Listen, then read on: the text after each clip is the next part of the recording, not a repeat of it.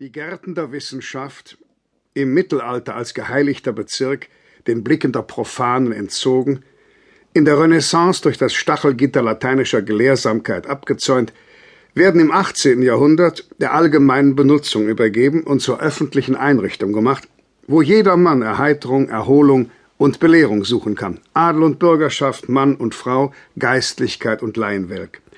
Das Volk hat noch keinen Zutritt, nicht, weil man es verachtet, sondern aus einem noch sonderbareren Grund. Man hat nämlich seine Existenz überhaupt noch nicht bemerkt. Es wird aber ein Tag kommen, wo auch diese Gesellschaftsschicht von den Gärten ihren Gebrauch machen wird, und dann sehr seltsam. Es wird sie weder zur höheren Ehre Gottes kultivieren, wie die Kirche, noch erweitern, bereichern und sorgfältig parzellieren wie die strenge Wissenschaft, noch in einen allgemeinen Belustigungsort verwandeln wie die Philosophen für die Welt, sondern berauben und demolieren. Es wird das dort angesammelte Material zuerst als hölzerne Waffe benutzen, um seine Widersacher zu bedrohen, und schließlich als riesigen Brennstoff, um die Welt in Flammen zu setzen. Wenn diese Zeit es verstanden hat, sogar die Wissenschaft und Philosophie zu einem erlesenen Reizmittel zu machen, das man einschlürft wie ein gaumenkitzelndes Aperitif, so versteht es sich von selbst, dass sie auch auf allen übrigen Gebieten nicht anders verfuhr. Man hat nur den einen Wunsch, das Leben zu einem ununterbrochenen Genuss zu machen. Der Sicherheit halber, sagte Madame de la Verre, bereitet man sich bereits auf Erden das Paradies. Und man will sich delektieren, ohne die Kosten zu bezahlen. Man will die Früchte des Reichtums genießen, ohne die Strapazen der Arbeit, das Glanzlicht der sozialen Machtstellung ohne ihre Pflichten und die Freuden der Liebe ohne ihre Schmerzen. Man flieht daher die große Passion, die als nicht schick gebrandmarkt wird, und schöpft von der Liebe nur die süße, luftige Creme ab. Man ist immer amourös, aber niemals ernstlich verliebt. Man nimmt einander, heißt es bei Crébillon Fils, ohne sich zu lieben. Man verlässt einander, ohne sich zu hassen.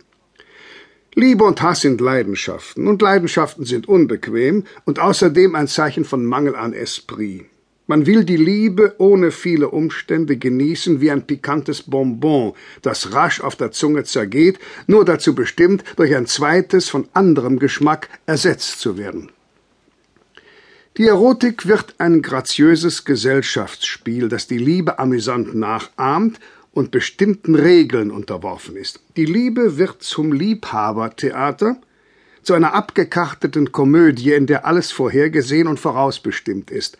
Die Verteilung der Fächer, die der Dame immer die Partie der kapriziösen Gebieterin, dem Herrn die Rolle des ritterlichen Anbeters zuweist. Die Reden und Gebärden, mit denen man die einzelnen Stationen Werbung, Zögern, Erhörung, Glück, Überdruss, Trennung zu markieren hat. Es ist ein komplettes, durch lange Tradition und Kunst geschaffenes Szenarium, worin alles seinen konventionellen Platz hat und alles erlaubt ist. Nur keine Szenen. Denn seinem Partner ernstliche Erschütterungen bereiten zu wollen, hätte einen bedauerlichen Mangel an Takt und Erziehung bewiesen. Auch die Eifersucht durfte nur einen spielerischen Charakter tragen. Aber selbst diese Treibhausliebe gedeiht nur in der schwülen Atmosphäre der Illegitimität. Alles, was an Familienleben erinnert, rangiert als mauvais genre. Schwangerschaft macht unfehlbar lächerlich, wird daher möglichst vermieden und wenn eingetreten, möglichst lange verheimlicht. Liebe in der Ehe gilt für altfränkisch und absurd noch schlimmer für geschmacklos. In der guten Gesellschaft titulieren sich die Ehepaare auch zu Hause mit Monsieur und Madame. Eheliche Treue sowohl des Mannes wie der Frau wird geradezu als unpassend angesehen. Allenfalls toleriert man noch viereckige Ehen, bei denen die Paare changieren. Eine Frau, die keine Liebhaber hat, gilt nicht für tugendhaft, sondern für reizlos. Und ein Ehemann, der sich keine Mätressen hält, für impotent oder ruiniert. Es gehört so vollständig zum guten Ton für eine Dame von Welt, unerlaubtes Glück genossen zu haben, dass sie gezwungen ist, die Spuren ihrer Liebesnächte von Zeit zu Zeit öffentlich zur Schau zu tragen, sich schwarze Ringe um die Augen zu schminken, einen abgespannten Gesichtsausdruck anzunehmen, den ganzen Tag zu Bett zu bleiben.